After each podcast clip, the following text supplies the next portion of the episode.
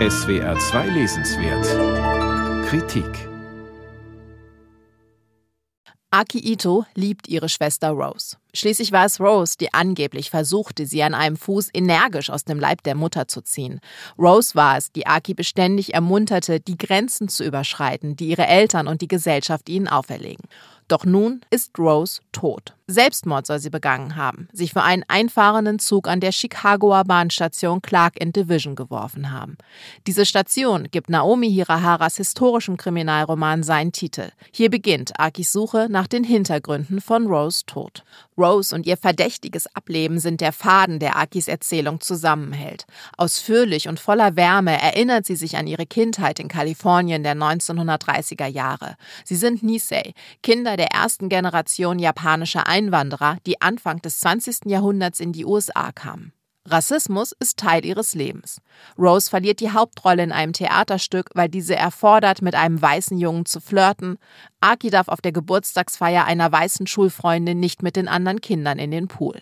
Dann kommt der 7. Dezember 1941, der Tag, an dem die Japaner Pearl Harbor angreifen. In der Folge werden über 110.000 Japanese Americans in Internierungslager gesteckt. Auch die Itos.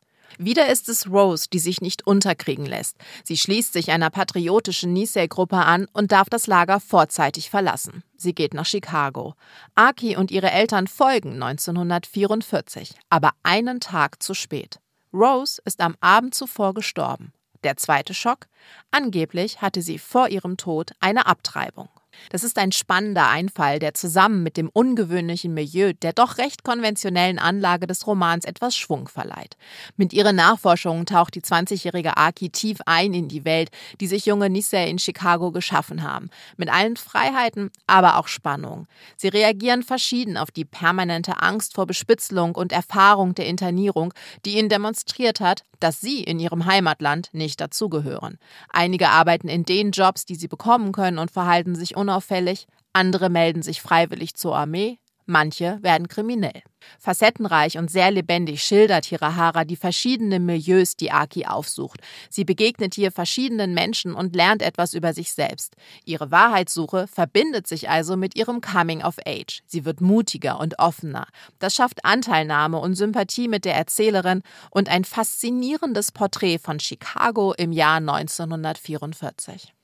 Die überwiegend in nüchterner Sprache gehaltenen Alltagsbeschreibungen, insbesondere der Zeit nach dem Internierungslager, sind die große Stärke dieses Romans. In den USA wurde er als Kriminalroman mit dem Mary Higgins Clark Award ausgezeichnet. Der dünne und vorhersehbare Krimiplot rechtfertigt das allerdings nicht. Rose Tod ist lediglich der Anlass für Akis Nachforschung und damit den soziologischen Erkundungen, mit denen Hirahara diese hässliche Episode in der Geschichte der USA aufarbeitet.